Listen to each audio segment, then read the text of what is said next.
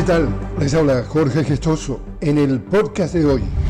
En Guatemala, el nuevo presidente Bernardo Arevalo está comenzando su mandato con el desafío de derribar el muro del llamado Pacto de los Corruptos, del que forman parte la extrema derecha y una red de fuerzas políticas y judiciales que durante meses y hasta pocas horas antes de su investidura intentaron dinamitar la transición del poder, ceremonia a la que no asistió el presidente saliente, el neoliberal Alejandro Giamatei. Tras 10 horas de retraso en el acto de juramentación del nuevo mandatario provocado por los miembros de derecha de la saliente legislatura el partido Semilla de Arevalo logró ganar la junta directiva del Congreso y su presidente le tomó oficialmente el juramento al socialdemócrata de 65 años.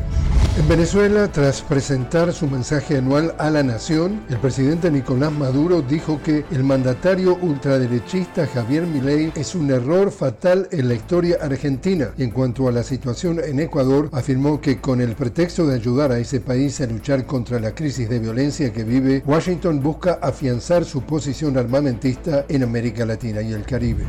El Consejo de Seguridad de la ONU revisará el reporte especial de la misión de Naciones Unidas en Haití. Las principales voces del organismo urgen al despliegue de la Fuerza Multinacional para la Seguridad aprobada en octubre ante la crisis multifactorial y de seguridad que azota al país caribeño. Ante este panorama, movimientos sociales han denunciado la medida como injerencista al implicar la entrada de más de 300 agentes de la policía de Kenia. Además, residentes de Haití rechazan el envío de una nueva misión coordinada por Naciones Unidas tras los múltiples abusos y crisis sanitarias provocadas por otros contingentes del ente multilateral.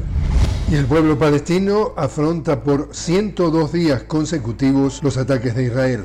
Movimientos y funcionarios palestinos continúan denunciando la devastación total de la franja de Gaza como la falta de suministros médicos y bienes de primera necesidad por la ofensiva israelí. Y así es como está el mundo. Les habló Jorge Gestoso. Los invito a que me acompañen en un nuevo podcast de La Noticia con Jorge Gestoso.